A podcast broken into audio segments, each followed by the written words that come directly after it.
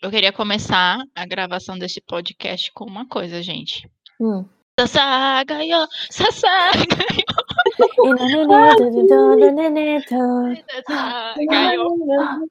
Vai ter uma batalha de openings agora. Eu sou mais a, da primeira temporada.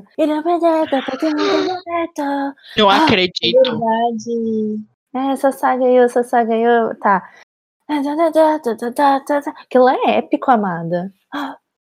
Ai, gente, eu adoro Sassagaiô, porque pra mim Sassagaiô Sim. combina muito com aquele clima, parece hino de país, Sim, é entendeu? Hino militar, e eu já fico aqui, Vocês já Jesus, viram? Sassagaiô. Vocês já viram um vídeo da, da banda apresentando, tipo, ao vivo? Como é que é? Toda aquela dança. É muito Aí massa, o cantor cara. faz essa pose, aí depois ele faz essa pose. É ótimo que vocês estão vendo a pose que eu tô fazendo. Você que tá ouvindo não está, porque você só tá ouvindo. Eu não vi e estou procurando no YouTube neste momento. Mas não, gente, eu gosto muito da, da, da primeira música. É um, é um tom épico, assim, você sabe que tá vendo? E você fica naquele frenesi, aquela vibe, fica, meu Deus! Parece que vai aparecer, sei lá, um- uns caras com, com espada na, na sua sala, sabe? Ai, muito foda, muito foda. A verdade é que todas as aberturas de Attack on Titan são muito boas. Todas elas, sem exceção. As aberturas e encerramentos, vamos dizer. Eu não sei vocês, mas eu tenho uma mania de não assistir encerramento. Eu gosto muito das aberturas, mas os encerramentos ficam meio que tipo. Ah, eu nunca assisto encerramento nenhum, gente. Eu, particularmente, eu assisto a abertura e o encerramento uma vez. E depois eu não assisto mais, porque eu pulo pra otimizar tempo. É isso que eu faço. Eu vou logo pro Mas episódio. Geralmente eu escuto as músicas do, da abertura muito mais do que a dos encerramentos. Tipo, é raro ouvir uma música de encerramento. É, eu Mas espero entendo. que aí você, ouvinte do outro lado, não esteja pulando essa abertura, porque agora solta a vinheta. Pegou o gancho? Arrasou! É tudo fanfic podcast. É, olá, gente. Bom dia, boa tarde, boa noite. Estamos aqui para a gravação de um novo podcast, novo episódio, que como vocês podem ter percebido pela nossa cantoria formidável, nós viemos falar sobre o quê? Sasagaiô Sasagaiô, também conhecido como Attack on Titan, Oxi, também conhecido no japonês Oshigeki no Kojin, no japonês. Percebeu a minha entonação de vilão de anime? Shigeki no Kojin. Aí nesse momento eu pego a katana e corto alguém. Mas é isso. Ai. E aí, se vocês quiserem seguir a gente nas redes sociais, vão lá no Instagram, arroba é tudo fanfic, e no nosso Twitter, arroba tudo fanfic. E eu sou a Mariana, do arroba Mariana JPEG, e estou aqui com Marcita Marcela. Eu, eu sou a Marcela Alban. Agora compre meus livros, porque eu vivo disso, por favor. Não pirateiem, obrigada. E A indireta. isso é algo que a gente estava discutindo muito no Twitter. É. Não pirateiem. Compra. E estou nas redes sociais também. Maralban, com dois N's no final, no Twitter. Instagram, Maralban. Agora eu Ah. puxo a nossa convidada maravilhosa, especialista, além de literatura. De literatura, é, você me corrige, tá? Ela também é mestre em Shingeki no Kyojin. Vanessa! Oi, estou aqui mais uma vez, muito feliz por ter sido chamada para falar desse assunto que eu amo. Amo Attack on Titans de momento. Se alguém quiser me oferecer um emprego, estamos aceitando. ok, minha carteirinha está preparada aqui para mais uma assinatura. Mas enquanto isso, eu sou aspirante a escritora e quero ser igual a Marcela quando crescer. Marcela! Eu não acredito que esse palhaço passou esse tempo todo zoando com a nossa cara pra ele chegar do nada e gravar só depois que eu criei um servidor novo. Ai, gente. Eu tô falando Craig é que nem criança quando chega na casa tem visita, que fica fazendo um monte de coisa só pra chamar a atenção, porque na hora que eu arrumo a solução, ele vem e começa a gravar esse áudio direito. Eu ah, vai sei. se fuder, Craig. Mentira, vai se fuder não, te amo, sou eu. E aí a gente veio gravar esse episódio porque nós tivemos o último episódio do anime, né? Que lançou na, esse domingo, da primeira parte da última temporada, né? De Attack on Titan. A gente teve o último episódio lançado da primeira parte da quarta temporada de Attack on Titan. E agora também tivemos hoje o lançamento de um. do- O último capítulo do mangá ou é o penúltimo? Hoje vai ser o último. Se sair hoje, vai ser o último. E aí É. a gente veio aqui pra papear sobre isso, falar das nossas afetações. Todas as três assistimos a Dragon Titan faz muito tempo, ou lemos o mangá. Marcelo, você não assiste o anime, né? Você só lê o mangá. É isso, eu só leio o mangá. E Eu você, Vanessa? Eu comecei assistindo anime e depois eu fui pro mangá, porque eu assisti, tava passando a primeira temporada ainda e não tinha segunda. Já tinha, tipo, dois anos que tinham lançado a primeira temporada e nada da segunda, e nem previsão pra sair. Aí eu fui pro Nossa. mangá, porque eu tava doida pra saber o que ia acontecer, né? Aí eu acabei lendo tudo que tinha e fui acompanhando os dois. É, eu comecei também, mas eu sou, eu sou muito ansiosa. Aí eu corri pro, pro mangá, e só que o mangá sai uma vez por mês, então eu, eu troquei seis por meia dúzia. Ai, que raiva, né? E Ai, sempre acaba de uma forma muito. Pronto, então, é, eu acho que então, das três aqui, eu sou a única que viu o anime. Muito bom disso. Eu não, assisti- eu vi o anime também. Ah, você viu? Ah, tá. Eu assisti a primeira temporada lá quando lançou, né? E aí eu fiquei esperando pela segunda. Quando lançou a segunda, eu comecei a assistir e parei.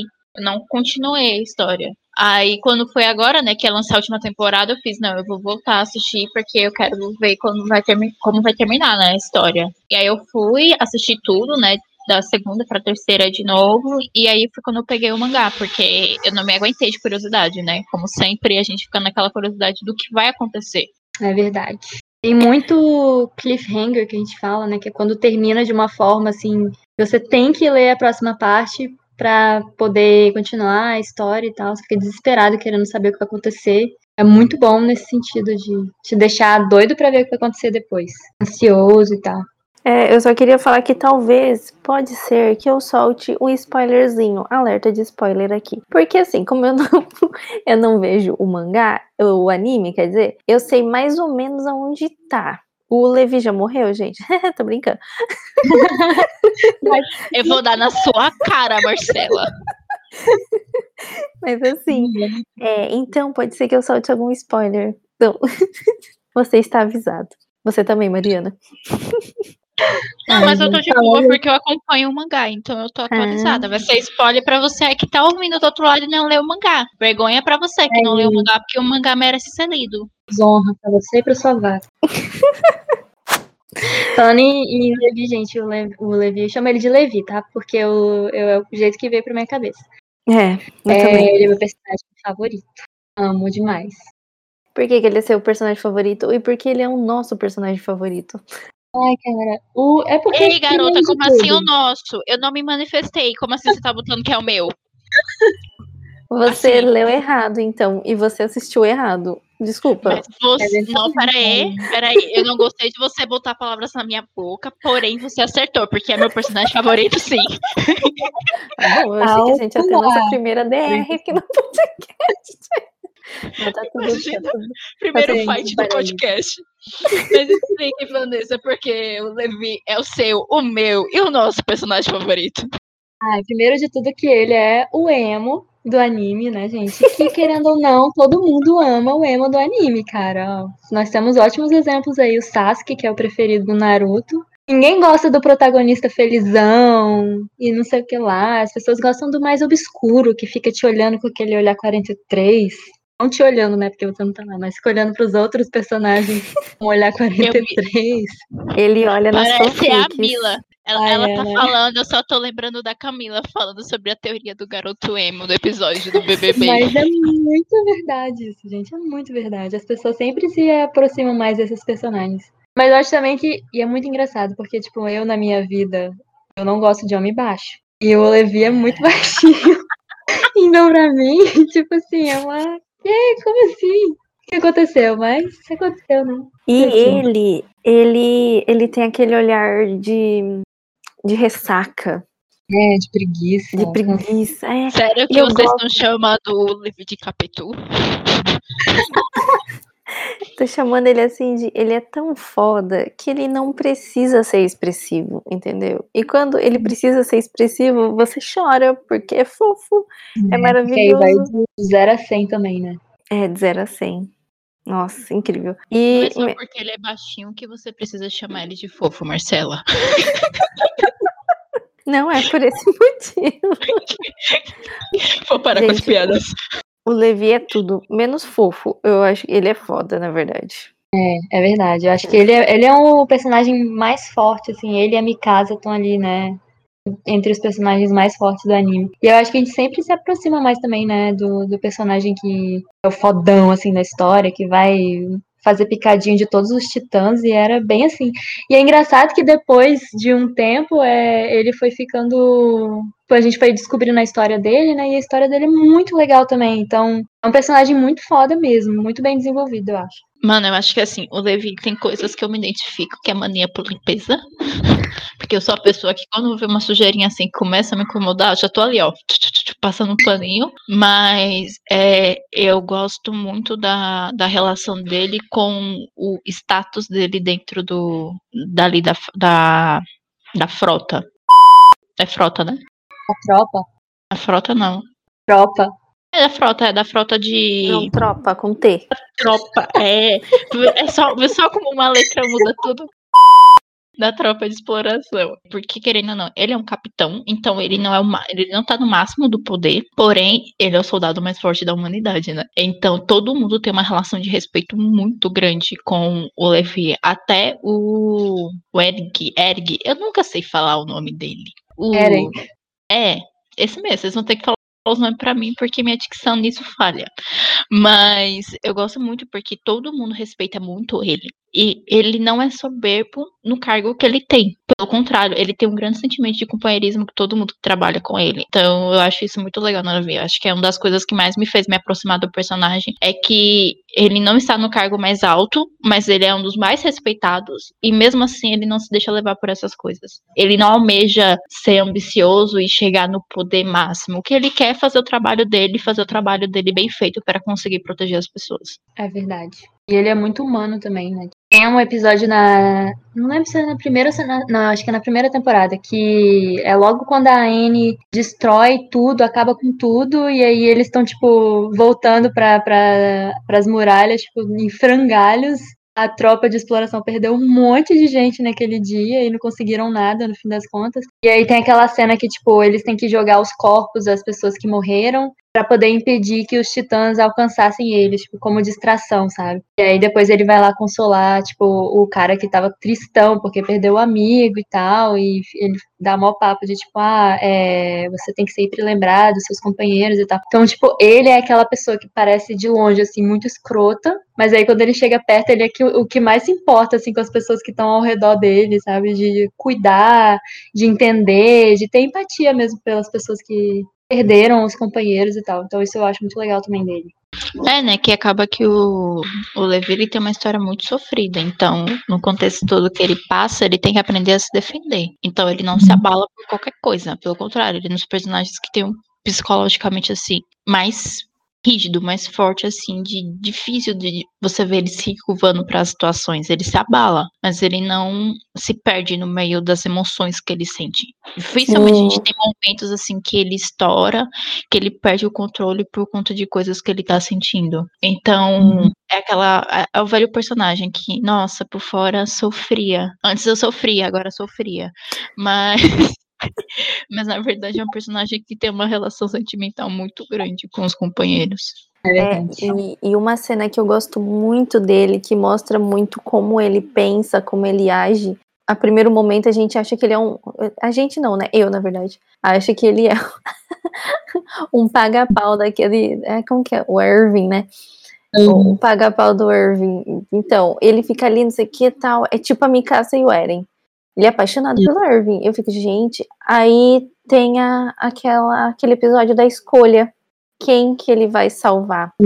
E ali você percebe como ele pensa, como ele age. Ele não pensa em um, ele pensa no coletivo e pensa no futuro também, em todo mundo. E ele é muito frio, porque você pode salvar aquela pessoa que é o seu melhor amigo, digamos assim, ou um recruta que mal sabe lutar, muito pelo contrário, né, coitado.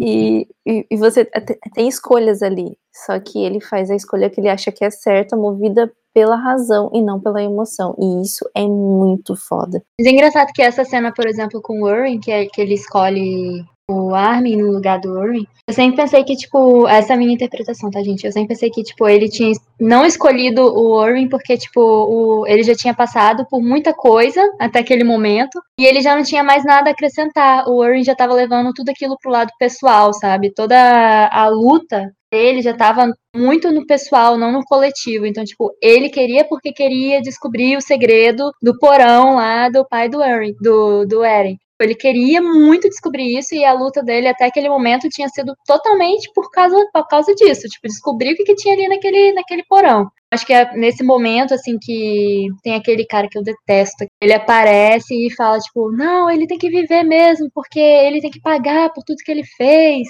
É, ele tem que pagar por esse inferno, pelas coisas que aconteceram com a gente e tal. Aí eu acho que o, o Levi, ele para e pensa, tipo, é, realmente, o, o já não tem mais, tipo, pra onde desenvolver. É isso aí, acabou o desenvolvimento do personagem, sabe? Enquanto o Armin já tinha uma cabeça mais fresca e tal, já tinha mais coisas para poder acrescentar, talvez. Mas eu acho engraçado que, ao mesmo tempo, o Armin, ele nunca foi, tipo, uma pessoa que seria um próximo comandante, sabe? Que é o que as pessoas esperavam da escolha do Levi, tipo, uma pessoa para comandar. E acabou que quem tinha mais esse perfil era o Jean.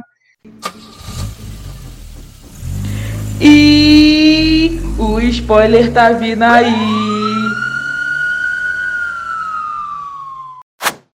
E que depois da que a Ranji morre. Oh, Spoiler! Foi mal, gente. Desculpa aí. Socorro, spoiler! Não deu 10 minutos de comentário, já saiu o primeiro. Mas depois que acontece isso, né? Ele que é o escolhido para ser o próximo comandante, não o Armin. O Armin muito mais por pensar e tal nas coisas. Eu não sei, às vezes eu fico pensando que o Levi, tipo, ele age muito pela emoção, também age um pouco pela razão. Ele tá ali entre os dois, sabe? Não é nem preto nem branco, ele tá ali naquela área cinza. Ai, não sei.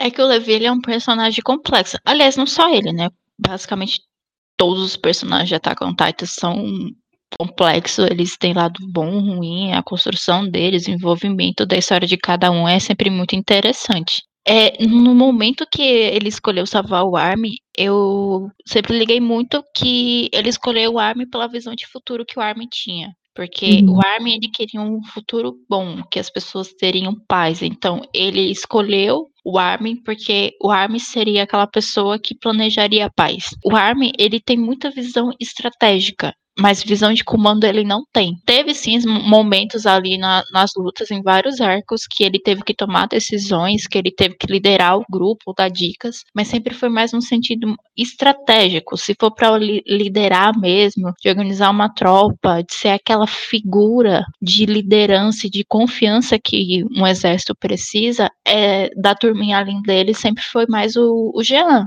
que o Jean ele também era aquele que se disposia mais a sujar as mãos para salvar todo mundo, mesmo que ele não quisesse sujar. Porque naquele arco que aparece o, o tio do Levi, né? Que todo mundo descobre do, do tio dele, que o, o Jean mata uma pessoa, ele fica transtornado porque ele matou uma pessoa. Só que depois a gente vê, por exemplo, agora na quarta temporada, que ele faz, ok, a gente tá em guerra. Ou é a gente, ou é eles. Então, se eu não fizer isso, eu vou morrer, meus amigos vão morrer. Então, entre matar os outros e ver meus amigos morrendo, eu escolho matar os outros. Não porque eu quero, mas porque na situação que a gente tá é necessário. É verdade.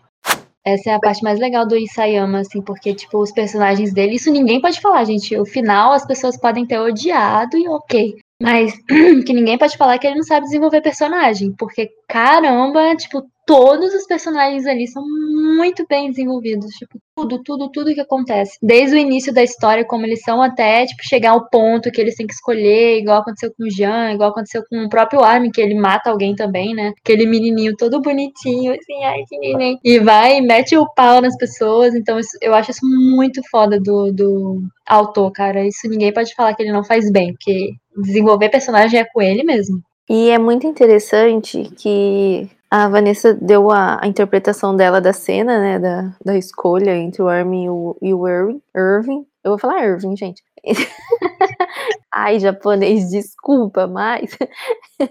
e é muito interessante isso na, na, na história do de Sayama, porque tudo, tudo é uma questão de interpretação. É, nossa, cara, a, gente poderia ficar horas aqui destrinchando um monte de, de escolhas, caminhos e, e cenas, detalhes que ele coloca em cena que pode ou não ser considerado alguma coisa que quem acompanha o mangá é, tá pegando, sabe? Uma coisa que aconteceu lá no primeiro capítulo e apareceu agora e você fica, mano, como que eu nunca reparei nisso, sabe? Então, ele brinca muito com isso, com a interpretação. Como que você vai lidar com isso? Como você vai entender isso? E isso é uma questão dos personagens também, porque tem a polarização ali, né? O pessoal de Marley e tudo. E o que acontece com os titãs é uma questão da interpretação deles também. Uns odeiam, outros veem como deuses, vamos dizer assim. E é a vivência. Então, cada vivência cria uma interpretação daquela história. E isso é muito foda. É muito foda, porque não existe maniqueísmo. Não existe o, o bem e o mal existe a, a verdade, sabe? A realidade. E a realidade não é boa e nem ruim, ela é cruel. Mas ela também pode ser de flores. Mas pode ser tudo junto, entendeu? um Sharknado. Aquele é princípio da tragédia, né? Pô, não, não, é nem positivo nem negativo, não é nem pessimista nem otimista. É as coisas como elas são. Eu uhum. adoro Attack on Titan, especialmente por conta da complexidade que tem nas relações de guerra ali dentro.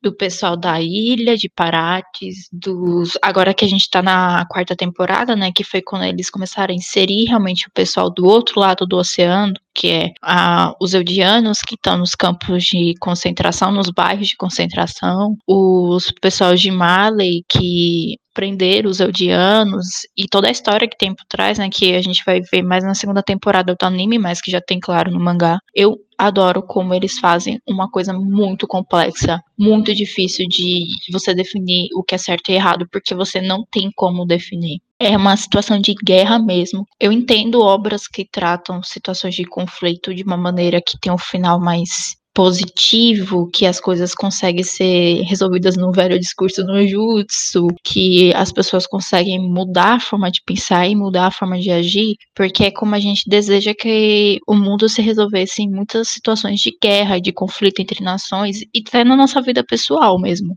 Mas a gente sabe que quando é uma situação de guerra real, a verdade não é assim. A gente não consegue resolver as coisas no discurso pacifista. As guerras são sempre resolvidas entre um ganhar e um perder. E até quem ganha perde, né? Aquela velha frase da Dilma: ninguém vai ganhar, ninguém vai perder, vai todo mundo perder. E a guerra é realmente isso: ninguém ganha. E é muito interessante a construção que ele faz do conflito, a construção que ele faz dos bairros de concentração, principalmente como eles trazem o, o a Gabi e o Falco, né, que é Falcon, né, o molequinho. O molequinho, ah, esqueci o nome dele. É o Nossa, deu branco agora, o Eu só lembro da Gabi, aquela desgraça. É. Ai, não fala. Ai, eu gosto da Gabi. Não fala assim pra mim quem é a Gabi. Eu gosto da Gabi, mas todos sabemos que ela é uma desgraça. não lembro o nome do menino, não. Menino loirinho. Ai, cara. Não, é o Falcon mesmo. O nome dele é Falcon. Ah, tá. Pronto, a Marcela acabou de falar o nome da Gabi, mas eu vou definir a Gabi, porque a Gabi o pessoal mete o pau e depois o povo tá lá lambendo o Eren que fez as mesmas coisas que a Gabi. Ou pior, tá? é, eu gosto muito do personagem. Acho que a Gabi foi um dos melhores personagens que foi apresentado nessa quarta temporada, do lado dos Eldianos que vivem em Malin, porque ela mostra toda a alienação que a população sofreu deles se culparem, deles acharem que devem alguma coisa para a humanidade, que eles têm que viver naquelas condições, que eles têm que conseguir o um mínimo de respeito e, e de condições de vida se tornando malenos honoráveis, que eles têm que ir para a guerra e que eles têm que morrer. E como eles começam a falar o pessoal da ilha, chamando eles de demônios, sendo que eles são todos os mesma origem, todos têm o mesmo sangue, todos são do mesmo povo. Então eles acabam se voltando contra, contra, o, contra o próprio povo, contra a sua própria descendência. E isso é extremamente interessante. Eu acho a Gabi um personagem assim que as pessoas têm raiva porque ela mata a Sasha. Isso não é spoiler que tá na, tá no, na, na quarta temporada já. Isso Mas aí eu pessoal... ia falar. O Eren nunca matou a Sasha. Continue. Ele matou outro, mas a Sasha Não, gente, por favor. Eu vou, eu vou dar na cara da Marcela. A sorte que isso aqui é gravado IAD, que a gente não tá perto. Senão ia dar na cara da Marcela agora, com esse argumento. E olha, Marcela. Enfim, é, mas a. Até perdi o rumo. Tadinha, tadinha, Marcela. Acabou da Marcela? Tadinha de Oi. mim. Tadinha dela, Marcela, isso mesmo. Obrigada, obrigada. Sorry. Mas, mas a Gabi é muito isso. O pessoal fica com raiva por conta que ela faz uma das oposições mais fortes ao núcleo de Parates. E querendo ou não, você, a gente cria uma relação afetiva com o pessoal, porque em termos de anime foram três temporadas acompanhando eles, acompanhando o sofrimento, a luta de cada um, a tragédia de cada um ali, as relações familiares. Então a gente tem um apego muito grande ao núcleo de Parates. Só que a Gabi também, ela é uma criança, gente. No final, ela é uma criança no meio de uma guerra. Ela é uma criança com responsabilidade de salvar uma nação. Então, assim, também não é fácil. É verdade. Eu lembro que quando eu vi a Gabi pela primeira vez, assim, depois de passar aquela fase do ódio, né, que a gente sente por ela por ter matado a Sasha, depois de um tempo eu fiquei, tipo, que foi aparecendo mais dela e tal, eu percebi que, tipo, cara, essa menina é o Eren. Essa menina é o Eren quando era criança. Ela é igualzinho, tanto na aparência, eu acho que isso não foi por acaso, que o, o Isayama fez ela muito parecido com o Eren. Tipo, o rosto dela, a cor do cabelo, ela é muito parecida com ele. E a forma como ela age, tipo, aquela sede de vingança, é o Eren purinho. Eu lembro que uma vez a gente tava. Não sei se você lembra, Marcela, mas a gente tava discutindo lá no grupo. A Lê tava até lá no meio também falando. E depois eu fui discutir com ela no privado sobre o que estava acontecendo no mangá na época. E, tipo, a minha, a minha teoria era que, tipo, em algum momento a Gabi ia comer o Eren e ia ficar com os titãs dele. Era essa a minha teoria, porque, tipo, eu pensava que, tipo, ah, toda a jornada dela tá muito parecido, tá muito paralelo com o do Eren, sabe? Tudo que aconteceu com ela e tal tá muito igual ao que aconteceu ao Eren. Então, em algum momento, essa menina vai comer o Eren e ela vai ser a mais fodona do, do, da parada. Então, eu concordo muito com o que a Mari fala, tipo, de é, a gente cria um carinho muito grande, tipo, depois de tudo que aconteceu com Eren, eu ainda não consigo, tipo, odiar ele completamente, justamente porque, tipo, olha, olha tudo que aconteceu, sabe, até aquele momento. Então, não adianta, tipo, você, você, ele tá errado, tá errado. Mas a gente tem aquilo, é como ver um bebezinho crescendo e aí, tipo, você fala, pô, ele fez mó merda agora, mas, tipo, eu vi esse bebezinho crescendo, sabe? Eu sei tudo que aconteceu com ele. Então é muito complicado, tipo, escolher esse lado e é exatamente isso, não tem, tipo, preto no branco, é, tipo, sempre aquela área cinzenta, de, tipo, não tem o bom, não tem o mal. São pessoas fazendo merda o tempo inteiro, às vezes dá certo, às vezes dá muito errado. E é isso aí, eles estão vivendo num cenário de guerra, um tem que matar o outro e, enfim, acontece, né? E a Gabi, tipo, coitada, naquele momento que ela matou a Sasha, tipo, ela fez aquilo, é pura emoção, sabe? Ela não fez pensando em nada. Pô, ela entrou dentro de um, de um negócio cheio de inimigo, matou uma, tipo, isso não foi pensado, sabe? Não foi, não foi uma estratégia. Foi completamente loucura, assim, da parte dela naquela hora. De emoção pura, de, tipo, ser impulsiva. E eu acho que essa impulsividade vem do fato dela ser uma criança mesmo, que às vezes a gente esquece a idade deles, né? Desde quando eles começaram o treinamento, começaram com, acho que são 13, 12, 13 anos que eles começam e vão até os 15, treinando para entrar nas tropas. Então, tipo, eles são muito novinhos, eles são bebês praticamente lá, vivendo nesse cenário de guerra, então é muito difícil julgar, tipo, o personagem, né? Mas eu ainda, assim, eu tenho um pouco de, de raivinha, assim, da Gabi, porque ela matou a Sasha, mas tudo bem, a gente perdoa. tá perdoado.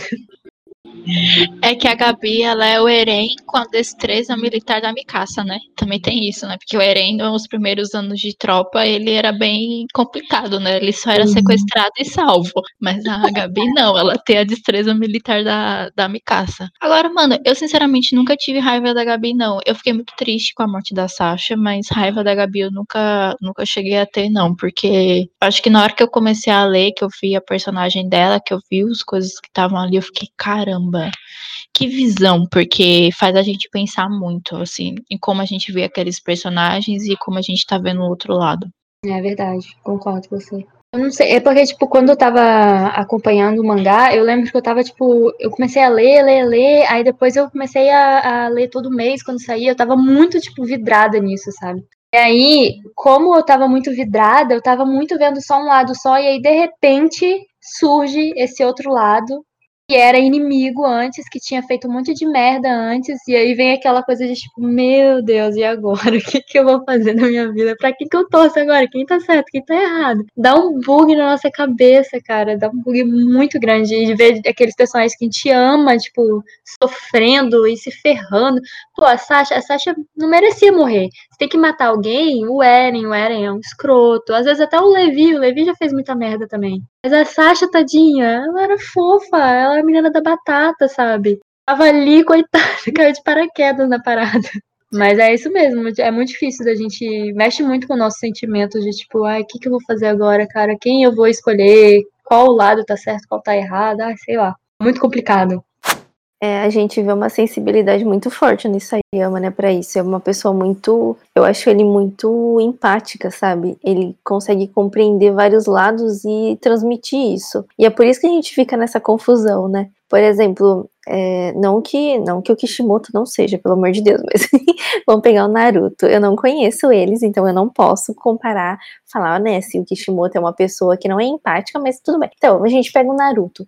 A gente não sabe para que lado torcer, é só ir com o Naruto. O Naruto tá sempre certo.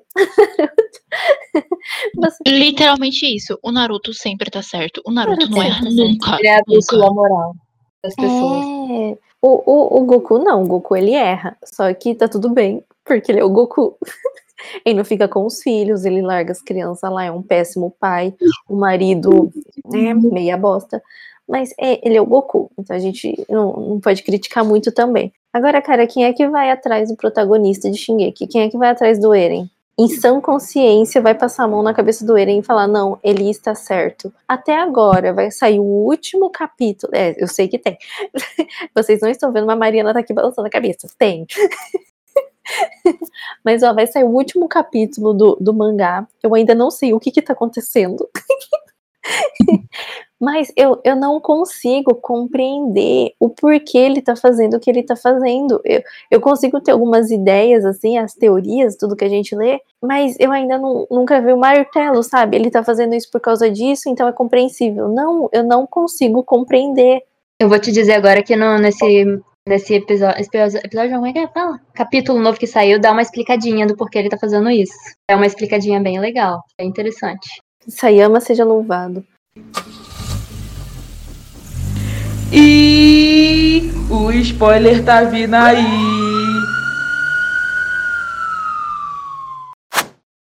Ele tá nesse último que saiu, que eu acho que é o último, né, que vai sair. Ele tá conversando com o Armin e aí ele fala que, tipo, em algum momento as vozes de todos os portadores começaram a se mexer na cabeça dele. E aí ele fala que, tipo, nessa. Quando você é portador desse titã, que é o titã. Como é que é? Ai, fundador, Isso. ele não tem passado, não tem futuro. Tudo tá ali misturado ao mesmo tempo, como se estivesse realmente acontecendo. E aí, quando ele falou isso, eu falei, pô, isso faz muito sentido agora. Porque, cara, todos os momentos que você lê o mangá tem cenas que, tipo, tem muito paralelo, tipo, do Eren com o pai dele, por exemplo. Que ele faz a mesma coisa que o pai dele faz. Tipo, às vezes é um gesto, às vezes é uma cara que ele faz igual a do pai dele, que aparece, assim, no mangá é, coisas que ele fazia que era muito parecidas com aquele outro Eren que foi que veio antes do pai dele, que veio antes de, dele, né? Ah, então, o tipo, Eren Kruger, né? Isso na minha cabeça. É, então eu acredito que tipo começou a misturar todas as vontades de todos esses portadores que já existiram antes e começou a fazer uma sopa na cabeça do Eren, um ponto que tipo ele se perdeu ali no meio, sabe? O Eren Kruger, por exemplo, ele odiava Marley, ele odiava muito. Então ele queria tipo acabar com tudo e isso acabou passando pro pai do Eren depois, né? E aí a vontade do pai do Eren também passou pro Eren. Então acho que chegou um momento que aquilo ali foi embaralhando, embaralhando até ele se perder e não saber mais o que ele quer. Tanto que tem um momento que ele fala que, por exemplo, ele não quer ver a Mikasa, tipo, com outro homem, ele queria viver mais tempo para poder ficar com ela, sabe? Então, falando nisso. Ai, gente, pelo amor de Deus, né? É, gente, olha só. Ai, vou deixar aqui bem claro, tá? Eu não tô passando pano pro Eren, porque o Eren fez nada. Caralho, eu já, eu já nem sabia mais o que pensar dele. Eu tava, tipo, o que, que esse cara tá fazendo?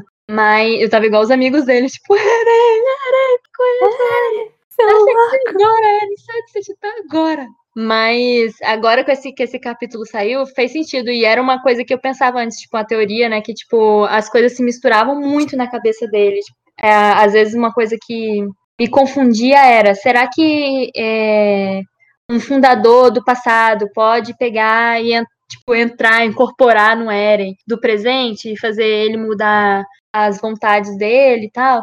Porque, né, não sei se vocês lembram, tem um, um capítulo do mangá que o Eren Kruger tá falando com o pai do Eren, com o Kri... Krisha. É. E ele fala, você tem que salvar o Armin e a Mikasa. Vocês lembram disso? Isso é uma cena muito icônica Sim, que tipo, todo mundo ficou tipo, que porra É que bem tá na- acontecendo? É bem na hora que o pai do, do Eren, ele é expulso lá de Marley, que tá naquela parte que tem o deserto de areia e que ele vai virar um, um titã, né? É bem nessa partezinha que ele come o titã de ataque.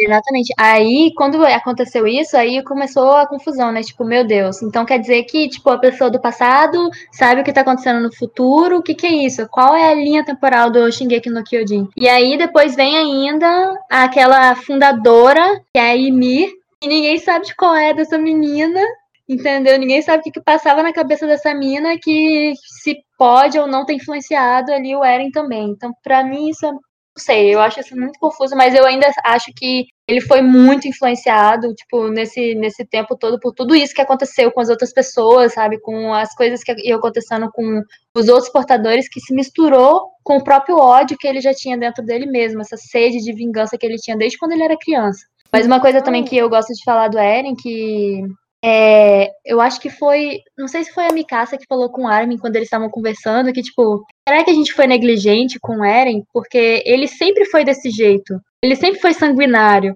Aquela, aquele, quando ele salva a Mikasa, ele acaba com o cara, tipo, ele dá várias facadas no cara. Então ele sempre foi desse jeito. Será que a gente que não percebeu? Será que, tipo, a gente tava com areia nos olhos? A gente não viu que o Eren era desse jeito? Sei, porque eu acho ele meio assim, tem uns, uns momentos que ele dá uns surtos, assim. Aí a, a Mari, que estuda psicologia, pode falar se tem isso ou não- eu não posso falar sobre isso. Mas não sei, eu acho que o Eren desde o início foi assim, mas como ele era o protagonista, a gente meio que ficava tipo, ah, não, não, tá de boas, passa um paninho aqui, né? Aquele meme do pica-pau passando um pano. Tudo bem. Ai, ai, esse Eren.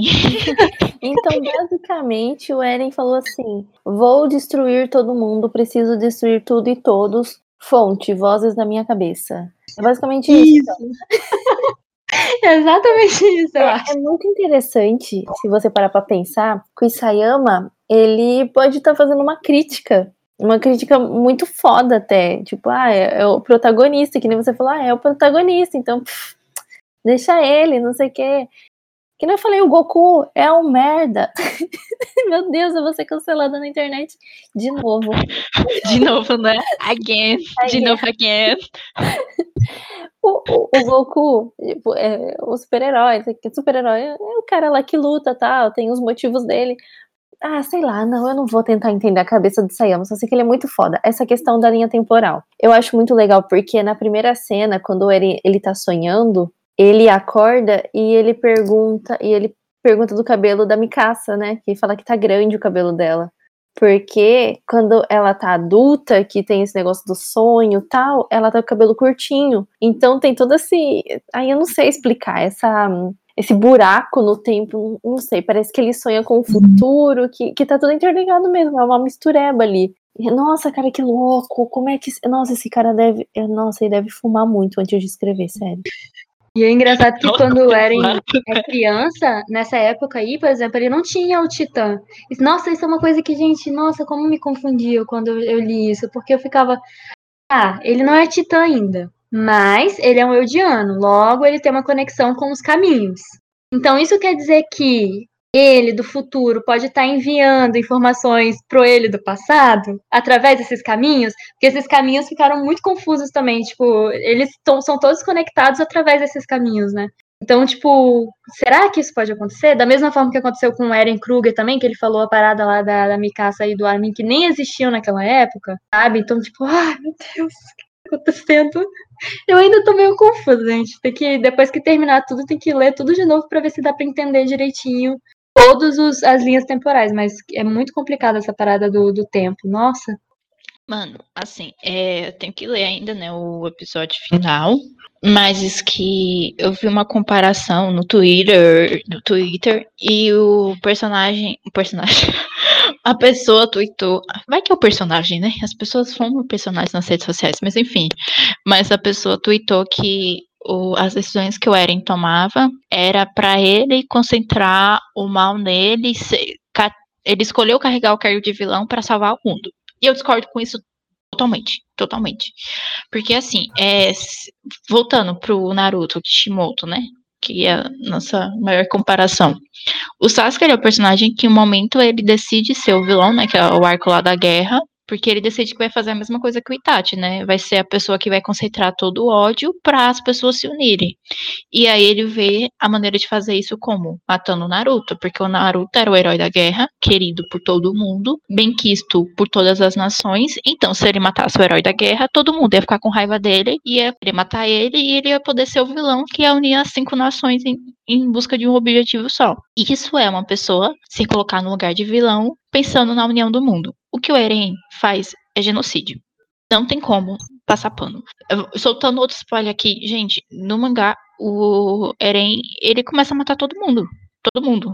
Literalmente, sim, todo mundo. O mundo inteiro. Então, o que o Eren faz é um genocídio em massa. E aí, eu acho muito interessante, porque eu não consigo ter raiva do Eren justamente por acompanhar a história dele, mas eu fico extremamente indignada com essa atitude dele. Que é diferente se a gente já conhecesse o personagem por esse ponto de vista do vilão dele de sendo um malvado que vai matar todo mundo que quer destruir a humanidade. E a gente ia odiar ele. Que nem a gente odeia o Thanos. Thanos uhum. é um personagem que sai matando um monte de gente e a gente faz ser desgraçado, você tirou o meu ah. Tony. Mas o Eren, ele é um genocida, ele toma as atitudes de um genocida e é interessante porque muita gente passa pano pro Eren, concorda com ele e diz que ele tá certo. Então, não só é interessante de ver o movimento do personagem, de como o autor escreveu as mudanças, porque na primeira temporada, eu lembro que eu tava conversando, acho que era com meus primos, porque a gente assistiu junto. E eu fiz, nosso Eren é um saco. E aí tava começando a soltar umas histórias de que o Eren poderia se tornar um vilão. Eu fiquei, caramba, se o autor deixar o Eren como vilão, vai ser um dos melhores animes que eu vou ter assistido na minha vida. Vai ter uma das melhores histórias. Porque vai ser uma decisão muito corajosa. E foi a decisão que ele tomou. Ele transformou o Eren numa pessoa que tem as atitudes de um personagem que a gente caracteriza como vilão. Só que não tem aquela distinção da pessoa ruim e da pessoa boa. O vilão também passou por sofrimentos, por questões, ele também tem problemas, ele também tem coisas que ele não gosta na vida dele. Então a gente para de colocar as pessoas que fazem coisas ruins como monstros. Eles são humanos também o monstro, ele não é um monstro porque ele é um bicho de sete cabeças. É porque ele é humano. A gente faz coisas desumanas porque somos humanos. O princípio da desumanidade está justamente na humanidade. E aí ele coloca isso no Eren. E eu acho isso extremamente corajoso do autor. Só que as pessoas têm uma reação de gostar tanto do personagem que elas perdoam. E usa também o argumento de, gente, é só um anime, é só um mangá. Você pode concordar com ele porque não é vida real. Mas eu fico pensando, caramba, mas e isso na vida real? Porque a gente já teve na história outros momentos de outros países, de outras pessoas concordando com esse tipo de comportamento. É só a gente pensar na Alemanha nazista. A organização que eles fazem dos, dos eudianos que estão nos bairros de concentração e os campos de concentração do nazismo, como as pessoas eram divididas, como elas eram classificadas, como era a dinâmica de um, de um campo de concentração, quem eram as pessoas que apoiaram o nazismo, porque não eram monstros, eram pessoas normais que tinham uma rotina normal. Então, eu achei isso incrível, porque é uma coisa que dá para você assistir e observar para fora da obra, para fora do anime, para fora do mangá. Tanto que para mim Attack on Titan é o melhor anime da atualidade e quem não gostou, sinto muito. Não concordo com você. Assistiu errado, assiste de novo. Assiste de novo, não concordo com a sua opinião. Porque é uma obra de uma complexidade, não só de você pensar na história, mas você também observar e refletir sobre como a gente reage a essa história. Verdade, concordo com tudo que você falou, Mari. E eu acho que, tipo, tem que deixar ainda marcada essa fala sua de monstro não precisa ser aquela coisa, não precisa ser o Thanos, roxo, grande, alienígena. Não precisa ser isso, pode ser simplesmente um cara que usa um terno, que tem um cabelo ridículo, um cabelo peruca, sabe? Meio laranja. Pode ser esse tipo de pessoa também que engana todo mundo, sabe? Realmente engana geral. E o Eren é isso, ele enganou a gente, tipo. Mas aí vem de novo aquela coisa. Será que ele enganou mesmo a gente que se fez de cego, Kátia cega, né? Porque desde o início tava ali, na nossa cara. O menino, alguma coisa ele tem. Nenhuma criança mata um, um cara, tipo, bem maior que ele, a facada, e depois fica, tipo, ah, tá de boa, sabe? Ah, foi tranquilo, não tem nem pesadelo nem nada. Então, tipo, aí tem essa questão de será que a gente que se fez de cego? Porque a gente, ele é o protagonista, então a gente já tem aquela coisa de eu tenho que gostar dele, porque ele é o protagonista da história, né? Ele é o bonzinho. Ou, tipo, ele é isso aí que você falou, que eu esqueci agora. Perdi o fio da meada. Genocida. É, ele é o cara genocida, exatamente. Tipo, é, é, o Eren, para mim, é aquela pessoa que ele veio comendo quieto, sabe? Mas ele tava ali o tempo todo. As falas dele é vingança, morte, tem que matar mesmo, que não sei o que lá. Ele tava ali o tempo todo falando isso. Aí, quando chegou o momento que ele realmente fez, a gente ficou tipo, aquele meme do Pikachu. Como assim? Ele fez isso mesmo. O John Travolta, assim, ele tava, de um lado. Ele tava prometendo outro. vingança já fazia muito tempo que ele tava prometendo matar geral, sabe? Desde quando eles chegaram lá no mar, que ele aponta o dedo e fala: os nossos inimigos estão ali. Será que a gente só vai ser, tipo, livre quando a gente matar todo mundo? Pronto, tava lá, gente. Como é que ninguém viu? Vem aquela coisa de até que ponto a violência vai, né? Até que ponto a gente tolera a violência. Porque o Eren também ganhou poder, né? Então ele faz as coisas que ele consegue fazer porque tem poder. Tem pessoas que não uhum. fazem o que querem fazer porque não tem poder para fazer. Ele teve, né? Talvez se ele não tivesse comido o Titã, tivesse virado o Titã, ele nunca teria feito nem sequer um quinto das coisas que ele fez. E aí vem a questão do, do limite da violência, né? Ele passou um, um patamar assim, uma linha que a gente fez, não, isso já é demais, isso não pode. Hum. Mas por que as outras coisas podiam? É que nem o Levi, quando ele descobre que os titãs são pessoas que ele faz. Então, esse tempo todo eu tava matando pessoas. Essa, essa guerra moral, né? Nossa, gente, Shingeki é muito foda. Eu, eu concordo com a Mari. Quem não acha que é o melhor anime dessa geração? Uhum. tá, gente, eu, eu, vou deixar de lado, eu vou fingir que, que hum, Fullmetal não existe pra eu poder estar tá falando isso. Não, mas Shingeki. Não, mas Fullmetal eu já acho que já é de outra geração. Então, se for deixar Fullmetal.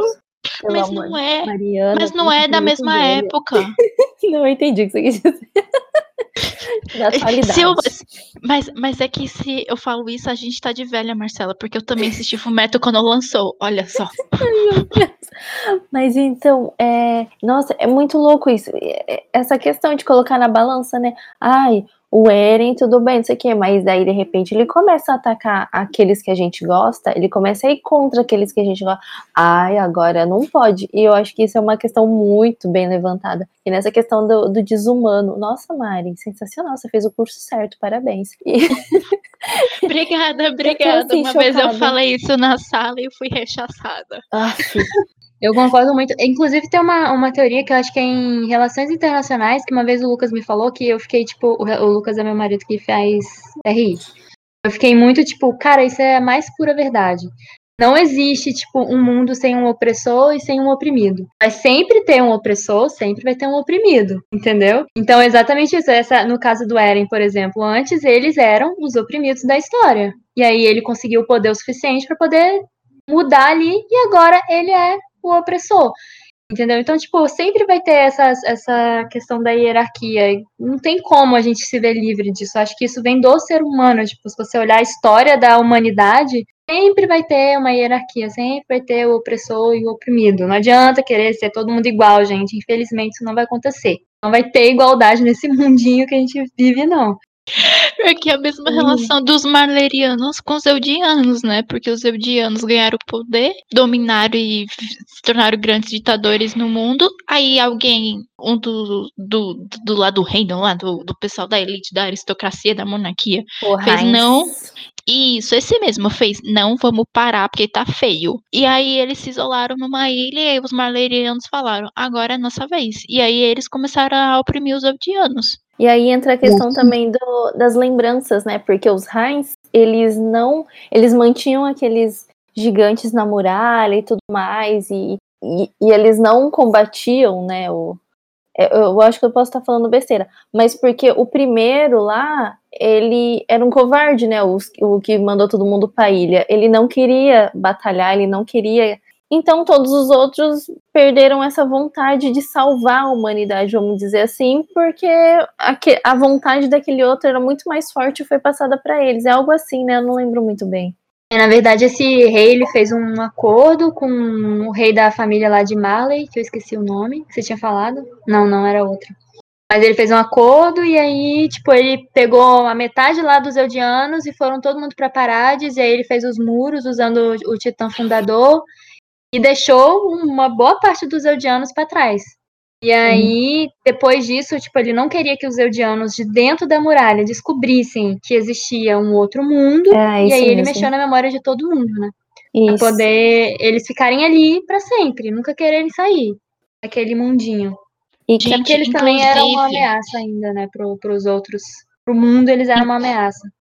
Inclusive, pra mim, isso foi uma das maiores trollagens, porque quando começou o anime, é, dá aquele tom que realmente é aquela é a parcela da, da humanidade que sobrou, né, no mundo inteiro. A gente, porque tem muito anime disso, né, de só restou esse- essa galerinha aqui da humanidade. E aí eu realmente achava que só tinha sobrado aquela galerinha de dentro das muralhas, a humanidade toda, né. E aí, de repente, você descobre que existe todo mundo fora. E você, e você compra a ideia junto com os personagens que só existe aquela, aquela porção de gente. Acho que o truque é muito que ele usa pessoas de várias etnias. E aí parece que é tipo um campo de refugiados internacional. E foi a gente que restou. Exatamente. E é engraçado porque a gente começa assistindo Attack on Titans. Eu, pelo menos, foi assim. Fiquei, nossa, esse anime é sério que esse anime é só coisa de titã? Eu assisti uma vez, não gostei. Aí depois eu voltei pra assistir de novo. Aí eu fiquei pensando, será que é só isso? É, Depois, quando foi. pelado correndo, comendo gente. Exatamente. Depois, quando foi desenvolvendo, eu fiquei, gente, é tudo menos coisa de Titã. Tipo, o Titã é uma parada que fica ali de lado, sabe? Mas toda a, a guerra política que tá rolando ali no meio, essa é a beleza da história. Por isso que eu sempre falo com as pessoas que já. Isso sempre acontece, não sei se aconteceu com vocês. E começar a assistir, assistir um episódio não gosta muito, aí depois tenta assistir de novo. Eu sempre falo com as pessoas, dá uma segunda chance, você vai gostar. É uma história muito, muito boa e não é o que parece ser. Então vai em frente, sabe? Foi isso que aconteceu comigo, né? Eu tava achando que era só aquilo, mas não é. É muito mais do que isso. A pontinha do iceberg. E como que foi a reação de vocês quando descobriram também que os titãs eram pessoas? Que assim, eles não eram Nossa. monstros que saíam do nada, sei lá. Nossa, eu fiquei muito em choque. Eu fiquei muito em choque. Eu já Eu fiquei muito suspeitava. Eu fiquei Eu já triste. suspeitava. Porque tem aquela abertura do Sasagayo. Desculpa, gente, o cara tá de novo, não. Mas na abertura do Sasagayo, Sasagayo, tem aquela coisa, né, de várias animais correndo, né, com as coisas vermelhas e DNA e tal. Então eu imaginava que podia ser ou fruto de experimento em laboratório, porque o pai do Eren tinha um laboratório, ou então que poderia ser uma questão de mutação genética, entendeu? De evoluir o, e apareceu o- os gigantes. Eu acre- acreditava muito mais que era uma questão de, de experimento de laboratório. Imaginava que, no caso, a humanidade tinha evoluído até um ponto de ser super tecnológica como a nossa, e aí tinha dado bosta o experimento em laboratório, e de repente começou a surgir uma raça de, de mutantes, que nem em várias teorias sobre aco- ap- apocalipse zumbi, entendeu? Filmes de zumbi. Mas eu não. Mas eu não cheguei a, a ficar chocada, não. Porque como naquela abertura passava dinossauro, macaco, um monte de coisa assim, eu ficava. "É O quê? Teoria das espécies. Seleção natural. Aprendi em biologia estudando Darwin. Eu acho que eu não fiquei, tipo, chocada, mas eu fiquei meio triste, porque tem aquele episódio lá da Ymir falando da vida dela. E é muito triste, sabe, ver ela vivendo. Ela fala que parecia que ela tava vivendo um pesadelo durante todos aqueles anos. Ela ficou 60 e poucos anos, eu acho, como titã. E era como tá, tipo, vivendo um pesadelo sem fim. Nossa, isso pra mim é, tipo, era muito triste. Tipo, poxa, tadinha dessas pessoas, sabe, que sei lá, são pessoas inocentes. Eles simplesmente pegavam os Eldianos e transformavam em titãs, tipo, pra ser arma de guerra, sabe? E viver daquela forma e ainda morrer, tipo, sem ter consciência do que tá acontecendo. Eu acho isso muito triste. Eu fiquei muito triste quando eu vi. E esse episódio que tem a Amy também, eu fiquei muito triste com ela, com a história dela. Tadinha. Sim, nossa, é, você falou da Emir, eu lembrei e. Nossa, eu, eu, eu, eu não sei que sentimento que eu tive quando eu descobri assim, sabendo toda a história dela tal, que ela era vista como uma deusa, né, lá na, naquele lugar, mas só que foi a primeira a ser apontada, né, quando invadiram, né. Assim, ah, que não protegeram ela, lançaram para os lobos. Então, é, to- toda a vida dela, todo o baque que ela levou, nossa, é muito tenso, é muito tenso. E quando, como que chama aquele carequinha? Brequinha. Ah, O carequinha que é a mãe dele, que ele acha a mãe dele lá, o Connie. o Cone. Nossa, cara, quando chega lá e tá aquele titã enorme em cima da casa e, tipo, que arregaçou a casa dele. E na hora eu fiquei meio. Hum, é. Aí quando eles sacam, né, que é a mãe dele, e eu saco também, eu fiquei, meu Deus! Meu Deus! é muito foda. E falando em Ymir, qual que é a daquela menininha? A, a primeira, a Amy Fritz, É, a Ymir, a Ymir Fritz. Qual que é a dessa menininha? A história dela é Olha. triste também, tem toda essa questão dela sempre ser escrava e tudo mais. Ela ter esse apego pela liberdade, só que parece que ela não entende o que é liberdade, né? Porque, não sei, parece que ela viveu uma vida muito. Ai, eu, eu não encontro palavras para descrever esse, esse mangá. Mas parece que ela, ela é totalmente perdida, totalmente inocente e ignorante, sabe? E eu não sei o- qual é a dela. Eu não sei se ela tá fascinada pelo Eren e, pela, e pelo jeito dele. eu Não sei. Eu, eu também não, eu não entendo muito bem qual é a da Amy, não. O que eu entendi é que ela, tipo, ela era apaixonada lá pelo rei, né, que pegou ela pra poder dar filho e tal. Hum, E que eu acho que ela sempre foi presa, sabe? Eu acho que ela nunca conseguiu se livrar e, tipo, da principal sina que é a da vida dela, que é essa de ser titã, talvez. De, tipo, Aham. a vida toda ela ter que estar ali, sabe? Nunca poder descansar realmente. Sempre estando ali naqueles caminhos, ajudando a próxima pessoa. E eu acho que ela não consegue sair dali. Mas eu vejo eu ela muito como a. Gabi, sabe? Também, que ela, depois que ela se casa com o rei, ela ainda é uma serva. Ela não consegue tirar aquilo da cabeça dela, como a, a, a Gabi, que é uma Eldiana, e na cabeça dela ela é um demônio, sabe? E, Sim, e ela não consegue se livrar disso. Na cabeça da, da, da Ymir Fritz, ela é um- uma serva e, e ela tá ali pra servir, não existe outro caminho pra ela, sabe? Então, pra mim, ela tá ali nos caminhos por, por uma escolha, escolha assim, uma escolha que ela foi jogada, sabe? É, Como que eu posso Uhum. explicar? Ela acha que só tem aquilo pra ela fazer, então ela fica tomando conta dos caminhos. Ela ainda tá servindo, sabe? Sim, sim, é verdade, faz sentido isso. E aí talvez o Eren, o Eren tenha vindo tipo como uma uma esperança pra ela, pra ela se livrar daquilo, né? Porque ele foi até então ele foi o único que conseguiu realmente liberdade entre aspas, né? E conseguiu tipo sair do que tinha acontecido com os outros, porque o pai dele não conseguiu fazer nada, o Eren, o Eren Kruger não tinha conseguido fazer nada. E eu acredito que os outros portadores também não tinham conseguido fazer muita coisa, entendeu? Uhum. Então, não sei, eu acho que ela encontrou nele o portador perfeito, assim, pra fazer as vontades dela, talvez. Pode ser. Sabe? Ele eu deu não sei, eu não, não consigo né? entender ela muito bem. Ele abraçou ela. É, por que, que o Eren foi, entre aspas, o escolhido, sabe? Qual, que é a dela? A Amy, ela era uma criança escrava que ela fugi- foi castigada, fugiu, né? Ganhou os, os poderes, né? Tem explicação melhor no mangá. Eu, de novo, eu falando de spoiler. Enfim. Mas ela era uma criança escrava que teve a chance de fugir, ganhou os poderes e voltou para servir quem oprimia ela.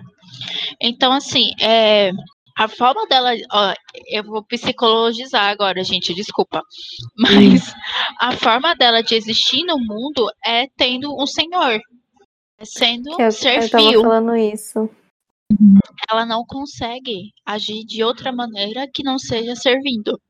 E ela viveu a vida toda dela até morrer servindo, sendo uma cobaia, sendo uma peça para ser usada como qualquer coisa.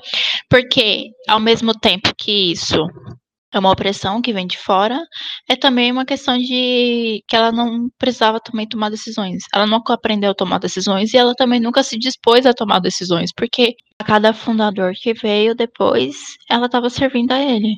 E aí a relação dela com, com Eren, eu acho que é porque os dois se identificam na raiva. Porque a Armin é totalmente passiva a história toda, mas ela tem raiva e ela tem ódio.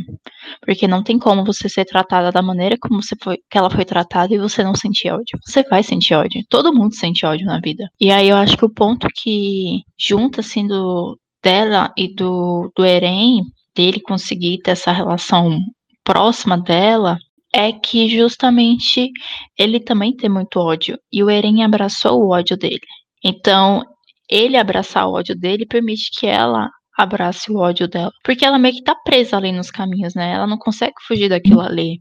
Só que isso, o, desde que o pessoal foi pra Parades, o Titã Fundador ficou anos numa família real que tinha aquele código lá, aquele veto, esqueci o nome que fala, daquele, do primeiro rei que foi pra Parades e não queria guerrear, né? Que era um limite que tinha. Só que o Eren, como ele não era da família real, ele não, não tinha esse limite.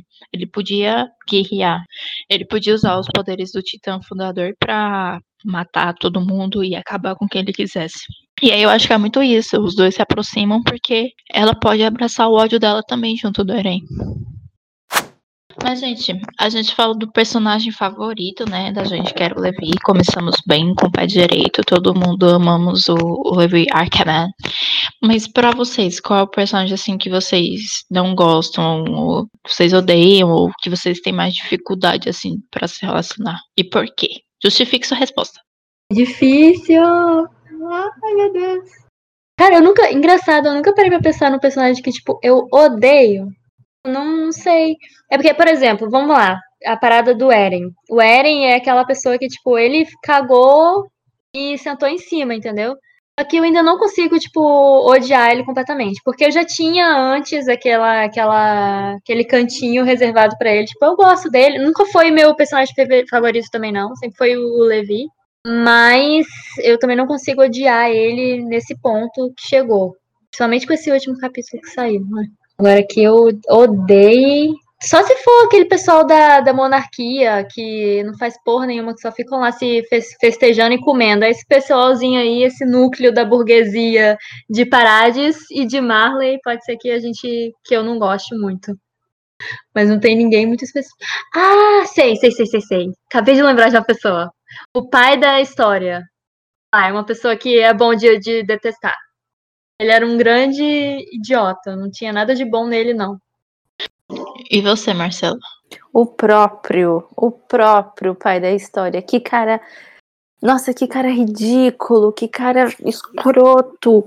Meu Deus, e eu tinha muita dó da filha dele, não da, da história. Eu não sei o que pensar da história, na verdade. Mas a, a irmã dela, sabe, que, que tava com o Titã, eu tinha muita dó que ela ia lá, visitava a história, não sei o quê e depois tinha que apagar a memória, porque não podia. Eu, eu não sei se eu deveria sentir dó, mas eu tinha dó. E, e ele era um escroto. Eu tenho ranço do Zeke também, mas eu tenho dó depois que, que eu vi a história, sabe? Abandono mas eu tenho mais ranço do que dó. É, o abandono. É, o pai do Eren também é um, é um personagem é, aí que a gente pode colocar no balaio, né? O, é, mas tá, o Zeke eu também tenho ranço e o pai do Eren também eu tenho ranço. É bem fácil ter ranço das pessoas em Shingeki, na verdade. E eu tô com o rancinho do Eren, vamos ver esse último capítulo. e, e, uma pessoa que eu tenho vontade de dar uma chacoalhada é a Mikasa, porque ela é tudo para ser maravilhosa, sensacional, incrível, perfeita, mas. Ai, Droga, me eu, eu tenho falar. pena da Eu vou ser cancelar, gente. eu vou ser cancelada pelo que eu vou falar agora. Mas ah, acho que Deus. o personagem que mais me deu raiva durante o anime todo foi a Mikasa. Joguei, falei, explanei pro mundo, entendeu? O personagem que eu mais tenho raiva. E não é que eu não goste, tem momentos que eu gosto dela, mas tenho muita bronca da Mikasa muita bronca da Mikasa. Muita bronca da Mikasa. Porque ela vive passando a mão na cabeça do Eren, e tudo é Eren, e vai atrás do Eren. E eu entendo a explicação dela ser uma Arkham, que tem um negócio lá que eles têm quase um instinto a proteger o pessoal lá do Titã Fundador e pipipopó. Eu entendo. Mas mesmo assim, gente, eu não consigo gostar completamente da Mikasa. Porque assim, eu acho que todo personagem tem um momento que a gente tem raiva. Jean eu tinha raiva dele no início, mas assim, eu pegava bronca assim, em alguns momentos. A Sasha, não sei se foi também por conta da idade que eu tinha quando lançou a primeira temporada, mas tinha hora que eu tinha bronca da Sasha porque só sabia comer. Depois eu adorei a Sasha. É, o pai do, do Eren, o, o pai da história, eu acho que são personagens muito fáceis da gente pegar raiva. Até o que é fácil da gente pegar raiva dele, aí Helena. Mas a Mikasa era uma personagem que, nossa, ela tinha ao mesmo tempo um potencial tão grande e ela se curvava por Eren, se curvava por Eren, se curvava por Eren. Então isso me dava muita raiva, muita raiva, entendeu? O Levindo dando uns tapas na cara do Eren e eu pensando, vai, bate mais, é a Mikasa, ai não, você não vai bater nele, você não vai. Ai, eu, eu perdi as paciências com a Mikasa. Então é, é, é, isso. O personagem que. Não que eu odeie a Mikasa, mas o personagem que em muitos momentos eu tinha umas raivas assim que, ai, era a Mikasa. Ela me dava muita preguiça. Gente, mas agora eu tava, vocês estão falando aí da Mikasa, eu percebi uma coisa aqui que fe, fez sentido na minha cabeça. Mas a Mikasa também tem a mesma posição da Ymir, de servitude. Ela é uma serva do Eren, basicamente. Tipo, ela tá petão do Eren, sabe? Isso é muito interessante porque pelo que aconteceu nesse último capítulo, gente, sério. Agora fez muito sentido as coisas na minha cabeça depois que eu conversei aqui com vocês. Vou até ler de novo. Pode falar o que aconteceu nesse último capítulo a ver com a Mikasa? Vocês preferem ler depois? É, a... Ai, não, peraí, peraí. Do último, do último mesmo? Do último, esse último que saiu. Peraí, agora eu tô refletindo se eu quero ouvir esse spoiler. Ai, eu quero. Peraí. Eu, eu, vi, eu vi uma imagem, mas só que tava assim, sem legenda, sem nada. Eu, eu também vi uma imagem. Eu ia falar, eu vou tirar o fone e aí vocês falam, mas eu vou ter que editar depois. Ah, então fala. Beleza, Mari. Fala, eu vou ter que editar depois, tá tudo bem. Eu supero. É porque nesse último episódio, o Eren já tá. Nesse último capítulo, o Eren já tá morto, né? Só que aí ele tá conversando com Armin é, através dos caminhos. Aí eles estão lá relembrando a vida deles e tal, discutindo, blá blá blá. E o Eren fala uma coisa que é, fez muito sentido agora que a gente tá falando. Eu nem tinha entendido antes direito. Mas que, tipo, a Ymir tinha alguma coisa com a Mikasa. Tipo, a, a Ymir tinha uma relação com a Mikasa, mas, tipo, meio que a Mikasa era a. Não sei, a salvadora, assim, seria a salvadora da, da parada, entendeu? Aí, agora que vocês estão falando isso, faz muito sentido, porque quem mata o Eren, adivinha quem é? Mikasa? Ela mesma. Levi. É a Mikasa? Eu achei Ela. que ia ser o Levi. Peraí. Mas ela cortou a cabeça dele, né? Isso, isso aí. E aí, Isso, no final. Aconteceu no penúltimo episódio, capítulo. Isso, aí no final, tipo, na última cena, uma das últimas cenas que tem, tá a cabeça do Eren na mão da Mikasa. Isso é muito nojento, gente. Ela deu um beijo na cabeça do Eren, tá? É, sim. Ponto. Muito nojento. Oh, adendo, isso me lembrou uma música, um forró que tem de um cara que é um vaqueiro, que ele é apaixonado pela filha do sério, a filha do fazendeiro. E aí ele pede um beijo pra filha do fazendeiro. Ela fala que vai dar se ele pegar um boi lá, um negócio numa competição de boiada. E ele vai lá, só que quando ele vai dar o laço pra pegar o, o boi, o laço enrola pescoço, no pescoço dele, ele se enforca e, se, e ele a a própria cabeça. E aí, na história, na história da música, a mulher depois vai lá e fala: é, me, pede, um- me pediste um beijo e agora eu te dou. E ela dá um beijo na cabeça do cara. E me lembrou isso. Meu Deus. Isso acontece no penúltimo capítulo, não acontece? O, o- É isso. Que É. ela tem. Até tem um, meio que uma visão que ela tá com o Eren, que eles estão vivendo uma vida juntos e tal. Isso. É Agora, tipo isso um sonho, né? Um negócio assim. Caraca. faz muito sentido, porque aí agora a Mikasa tá, tipo, de fato livre, né? Tipo, ela não tá mais presa a ninguém, nem ao próprio Eren. Ela pode viver a vida dela tranquila agora. Sim. Não faz muito sentido com a história da Ymir, que viveu, tipo, a vida toda dela servindo alguém, né? Gente, eu nunca tinha pensado nisso, tipo, que a história da própria Ymir é igual a história do Zuckerman. Será que tem alguma coisa a ver? Ai, meu Deus, não tem mais episódio pra mais capítulo sobre isso. Tá bom, que bom. Isso a gente fanfica. Se a gente É. fanfica. Ai, eu ia falar uma coisa com vocês também, que uma coisa que eu gosto muito no Attack on Titans é que foi o primeiro, tipo, um dos primeiros animes, assim, que eu assisti que, tipo, a sexualização da mulher é, tipo, zero. Não tem absolutamente nada que sexualize as mulheres do Attack on Titans. Nada, nada, nada, nada, nada. Até em Naruto tem aquelas as cenas do Naruto fazendo o sexo no jutsu, né, que aparece a mulher peladona, assim, ou Jiraiya também vendo um monte de mulher no, tomando banho. Mas no Shingeki no Kyojin não tem absolutamente nada disso. Tipo, as mulheres são muito iguais aos homens, assim, até a roupa que, que elas usam, então eu acho isso muito legal. Foi uma das coisas que me fez gostar muito do Attack on Titans. Tanto que quando a Mikasa aparece já adulta, cabelo curto, os nerds. Nossa, eu ia falar uma palavra muito feia agora. Os nerds ridículos. Vai, fa fale a palavra feia, por favor. Não, é, não, é feio mesmo, Mari. Esse é, é feio. Eles começaram Então, mi, mi, mi, mi, mi, mi, mi, como se a, a, Mikasa fosse um, um símbolo sexual, sei lá. Ai, está masculinizada, vai se ferrar. Não, não é questão da aparência dela, ela é muito bonita, com certeza. Todo mundo fala que ela é muito bonita, não sei o quê. Mas não é questão disso. Ela é forte, ela é foda e ela faz o que ela quiser com a merda do cabelo dela. Pronto, falei.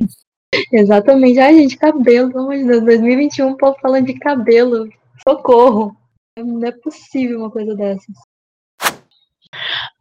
Aí, eu quero encerrar perguntando pra vocês, porque o mangá, o anime fala muito sobre liberdade, né? O grande desejo do Eren é ser livre. E aí a gente vê tudo que aconteceu dos dois, três, cinco, dez lados que tem nessa história. E eu pergunto pra vocês, vale tudo pra conseguir a liberdade? O preço da liberdade? Isso, eu acho que liberdade é um, já é um conceito meio, tipo, o que é liberdade realmente, né? Tipo, liberdade é você fazer o que você quiser, a hora que você quiser. Se eu quiser matar uma pessoa, eu vou lá e mato e pronto. Ah, porque eu sou livre. E que é isso, sabe? Eu acho que a gente nem, nem entende direito o que é ser livre realmente. Eu acho que a gente não é livre. Às vezes a gente pode fazer as coisas que a gente gosta e tal, mas a gente ainda vive preso dentro do, da moral, da sociedade, da ética. Isso tudo são coisas que já não nos deixam ser livres completamente. Livres entre aspas. Tô fazendo aspas aqui, vocês não estão vendo. Mas eu acho que não, acho que não vale a pena você fazer tudo por liberdade. E eu acho que não tem nem como a gente ser completamente livre. É muito difícil pensar nisso, não sei. É, eu concordo. Quando a gente começa a, a tentar desenvolver sozinho, a tentar interpretar sozinho o que é liberdade, o que é segurança, o que é. A gente acaba. a- acaba virando monstros, na minha opinião. Que na opinião de alguns, segurança é ter uma arma dentro de casa. Na opinião de outros, liberdade é poder sair pelado na rua. então, é, o ser humano é uma criatura muito perigosa. E mesmo que a gente tenha boa educação, mesmo que a gente tenha é, bons exemplos, a, a gente tem que desconfiar dos limites, dos nossos próprios limites. A gente tem que ter medo dos nossos limites, que a gente não sabe o que faz sem essa cinta da moral, sabe? Sem essa cinta do, do, do, do proibido. Então, pensar em o que é a liberdade e o preço dela é muito assustador. Então a resposta é não. não vale fazer tudo por, por liberdade. Só para deixar aqui também a minha opinião, é, eu concordo que não vale tudo pela liberdade, até mesmo porque se a gente for parar para pensar, a gente pode ser livre de muitas coisas, mas a gente nunca vai poder ser livre de nós mesmos.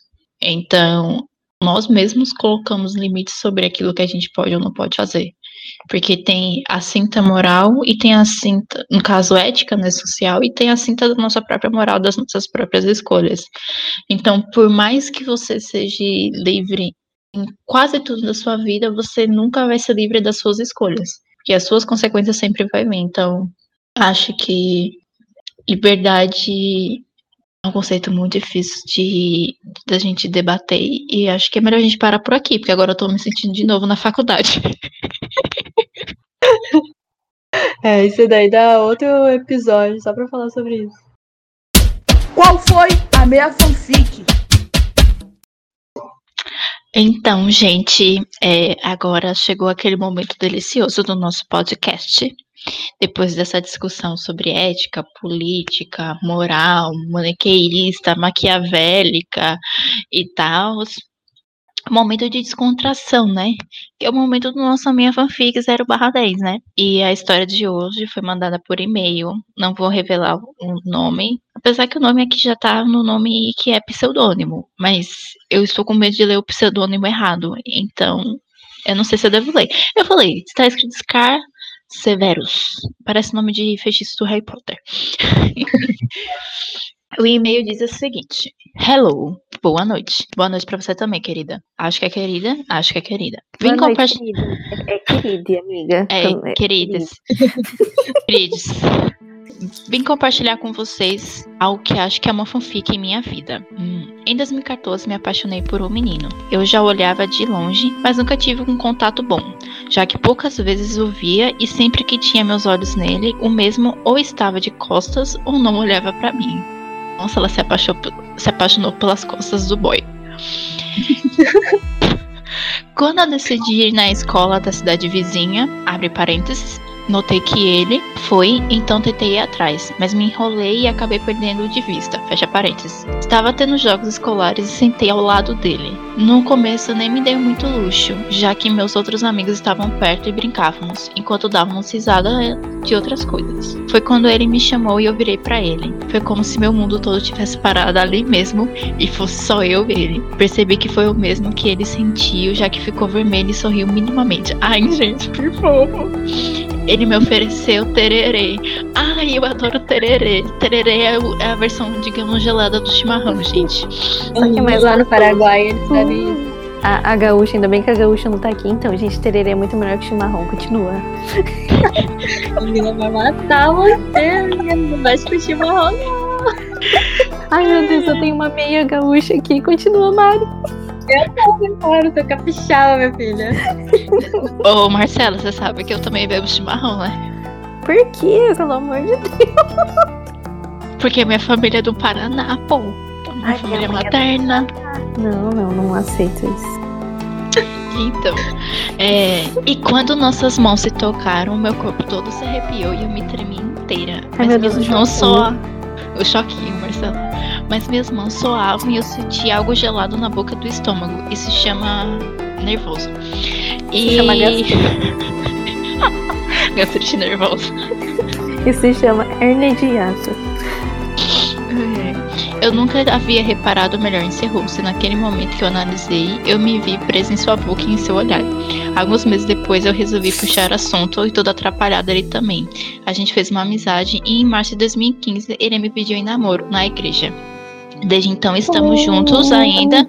E essa história é muito grande, mas é isso. Foi uma paixão de primeira vista e hoje nos amamos muito. Obrigada pela atenção e beijos. Obrigada Ai, pela gente, história. Eu chipo muito. Muito.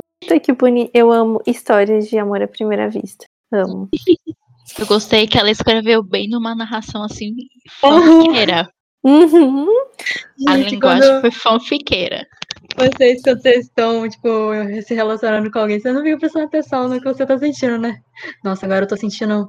Ai, gelou minha mão quando encostei na dele. Ai, meu estômago, borboleta. Imagina se fosse assim, você pensando, tive borboletas no estômago. Estou tendo borboletas no estômago nesse momento. Mas, mas o meu primeiro beijo com o meu queridíssimo namorado foi, foi um negócio assim que eu fiquei, meu Deus, isso é muito fanfic. Foi real, real oficial. É verdade, a Marcela surtou depois no WhatsApp. Meu Deus, parecia muito uma fanfic, isso não acontece na vida real. O primeiro beijo é muito especial, né? Não tem como. Ah, tá. Eu achei muito fofo a cicatriz do Snape. Achei muito fofo. Mano, agora eu fiquei assim, é. Por que vocês só se falaram meses depois, minha gente? Não, não teve a mão na mão, o sorriso, o sunshine, sunshine não, shine vermelho. Por que vocês falaram meses depois, gente? A vida é curta, tem que aproveitar. É ver a Mari gesticulando. A gente tem que começar a isso na Twitch, sabe? É uma piada muito especial, gente. Às vezes eu fico olhando Agora aqui sou ela, eu que vou ficar aqui. vermelha, shine. Não, mas vai ver, eles são tímidos. Ele pediu ela em namoro. É, é ela mesmo, gente? Eu não. Eu acho que é, não se identificou. Mas acho que é. Então, eu, eu vou falar Elo.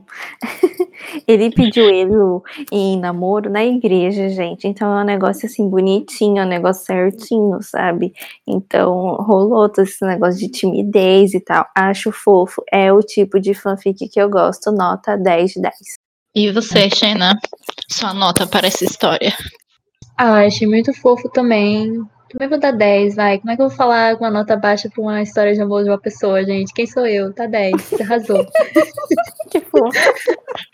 Eu não sei qual foi a burrice que passou pela minha cabeça nesse negócio. Gente, vamos dar nota pra fanfic. A gente não vai dar nota baixa pra ninguém, que a gente não vai ficar dando nota pra vida dos outros. Ai, gente, mas é isso. Eu adorei a história, achei fofíssimo, amei a narrativa, achei assim a construção literária muito boa, viu? Parabéns pelas palavras, parabéns. E Tererê é muito bom. Ai, Chimarrão também. Casal unido pelo tererê, ninguém pode. Ah, fita. Ah, fita. Mas quando eu for pro sul, eu vou tomar chimarrão, gente, porque eu tenho muito frio. No sul, com frio, porque eu já fui no sul com calor e é muito quente. Eu achei um absurdo.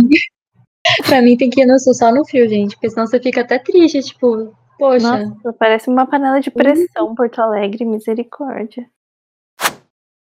Então, gente, esse foi nosso episódio de hoje. A gente falando sobre Attack on Titan. A gente prometeu que não ia falar spoiler e a gente falou o quê? Spoilers. Desculpa, tentamos. É, mas a gente também não fez a promessa de ficar em silêncio, não. A gente falou que a gente ia tentar. E tentou e não deu certo.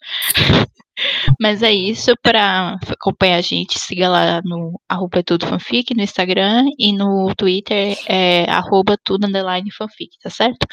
Nas minhas redes, eu sou a Mariana underline JPEG e estou aqui com Marcela Alban, escritora, tradutora. Mentira, não sou tradutora, não, gente, sou escritora. Eu queria parecer mais chique. É. a Marcela Alban. performance. Me sigam nas redes sociais, Twitter, Mar Alban, com dois anos no final, Instagram, Mar Underline Alban. Estou aqui também com os plantões de BBB toda quarta-feira. É quarta-feira? Toda quarta-feira. E Vanessa, gente, eu não tenho nada de especial pra falar, mas se quiser me seguir no Twitter. Ela só é mestre. Ela é mestre em literatura. gente, eu nem olha. terminei a graduação ainda. Ela é mestre em favor. literatura e não tem nada pra falar. Ai, Vanessa, faça É, meu favor. É, é legal tal, ter um mestrado, mas, gente, não muda nada na minha vida, não, tá? Então, Ai, mas a gente gosta de esfregar na cara das pessoas. Eu tenho estudar. uma amiga que é mestre em literatura. estudar não dá nada, gente. Não estudam, ok? Vou trabalhar. Brincadeira, gente, brincadeira. Estuda sim, é importante. Oh, meu Deus. Brincadeira, As brincadeira. mães escutam o que, que meus filhos estão ouvindo no Spotify. É, vamos trabalhar com a realidade, né, gente? Aqui É. no Brasil é complicado. Estude, mas também faça, faça podcast e vídeos no YouTube pra ficar rico. Isso mesmo. É o que tá dando dinheiro hoje em dia, galera.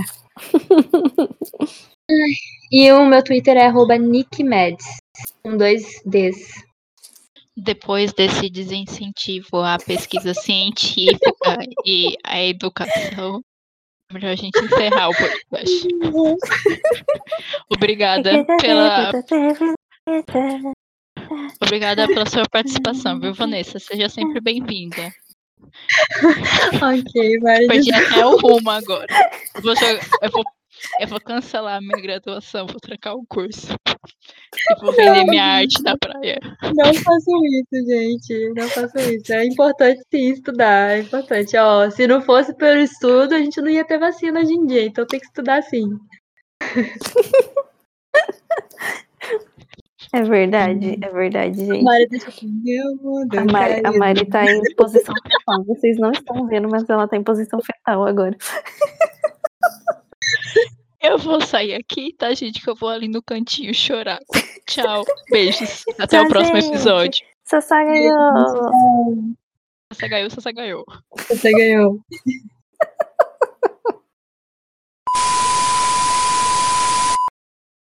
Aquele momento que você chega na professora de inglês e fala, professora, meu inglês tá bom, ela, seu japonês tá 10. Eu vou falar em italiano, que é